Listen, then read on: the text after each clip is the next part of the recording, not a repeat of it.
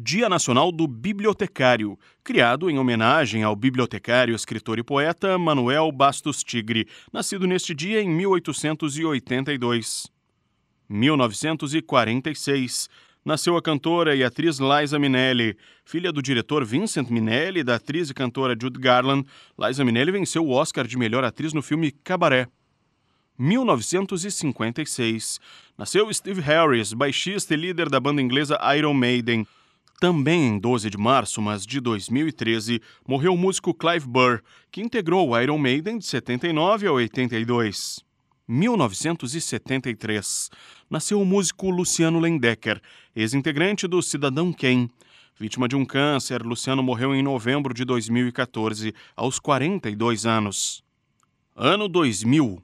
Em um gesto inédito, o Papa João Paulo II pediu perdão de Deus pelos pecados da Igreja Católica cometidos através dos anos contra judeus, mulheres e minorias. 2010. O cartunista Glauco Vilas Boas foi assassinado na cidade de Osasco, em São Paulo. 2012. Acusado de corrupção, Ricardo Teixeira renunciou à presidência da Confederação Brasileira de Futebol depois de 23 anos. Deixou também o comando do comitê organizador da Copa de 2014. 2013. Começou o conclave para a eleição do sucessor de Bento XVI, que havia renunciado há pouco menos de um mês.